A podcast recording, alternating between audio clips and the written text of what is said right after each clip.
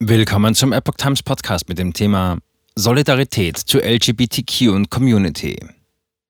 Empfehlung für Irlands öffentlichen Dienst. Tragen Sie Regenbogenfarben. Immer. Ein Artikel von Iris Lindenmeier vom 7. Juli 2023. Irlands Beamte im öffentlichen Dienst sollen aus Solidarität zu ihren LGBTQ-Plus-Kollegen geschlechterspezifische Pronomen in E-Mail-Signaturen verwenden. Zudem wird ihnen empfohlen, jederzeit Regenbogenfarben zu tragen, nicht nur während des Pride Month. Irland fordert die Beamten aller Verwaltungsebenen auf, in ihren E-Mail-Signaturen ihre bevorzugten Pronomen zu verwenden, auch wenn sie sich selbst nicht als Transgender identifizieren. Auf diese Weise könnten diese ihren LGBTQ-Plus-Kollegen als Verbündete zur Seite stehen. Dazu stellte Irlands Dienst für Mitarbeiterhilfe im öffentlichen Dienst CSEAS einen Leitfaden zusammen, den die Organisation kürzlich auf ihrer Website veröffentlichte. Die CSEAS wird von der Regierung finanziert und verwaltet. Sie bietet nach eigenen Angaben kostenlose und vertrauliche Unterstützungsleistungen für Mitarbeiter und Führungskräfte des irischen öffentlichen Dienstes an, um diesen bei der Bewältigung von Arbeits- und Lebensproblemen zu helfen. Damit soll verhindert werden, dass nicht angegangene Probleme die Arbeitsleistung und/oder Anwesenheit und Lebensqualität beeinträchtigen könnten. Tragen von Regenbogenfarben das ganze Jahr über. Eine weitere Empfehlung aus dem Dokument mit dem Titel LGBTQ Terminology Explained, Erklärung der LGBTQ Terminologie, lautet unter anderem, dass das Personal ermuntert wird, das ganze Jahr über die Farben des Stolzes an ihrer Person zu tragen, auch wenn der sogenannte Pride Month bereits vorbei sei.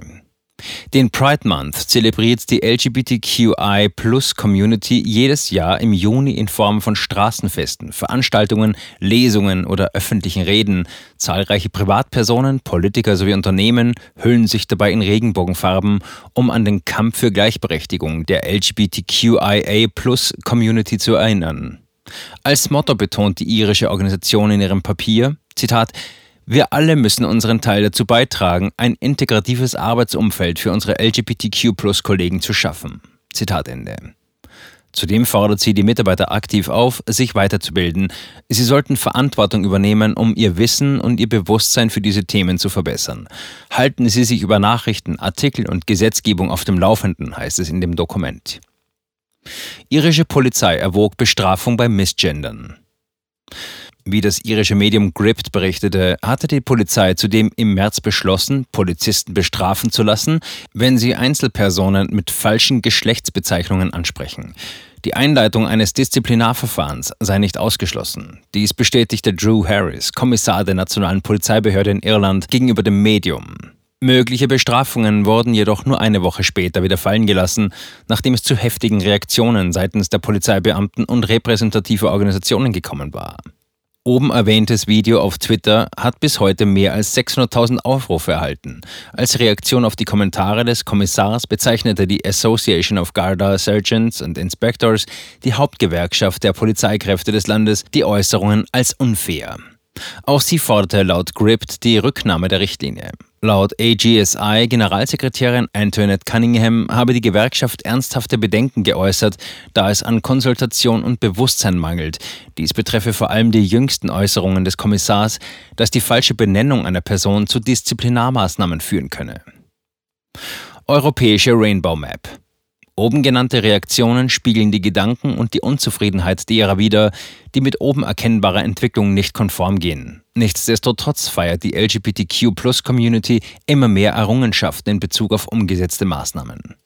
Zu den umgesetzten LGBTQ-Plus-Maßnahmen veröffentlicht die internationale Lesben-, Schwulen-, Bisexuellen-, Trans- und Intersexuellen Vereinigung ILGA seit 2009 alljährlich einen Bericht mit einer Rangliste der europäischen Länder.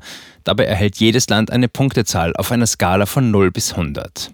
In der sogenannten Rainbow Map ist ersichtlich, welche europäischen Länder in Sachen LGBTQI-Plus-Rechte vorbildlich sind. Deutschland befindet sich derzeit auf Rang 15. Irland folgt direkt danach mit Rang 16. Rang 1 belegt Malta, Aserbaidschan den 49. und damit den letzten Rang. Was ist die ILGA? Mit ILGA Europe wird die europäische Region der International Lesbian, Gay, Bisexual, Trans and Intersex Association bezeichnet.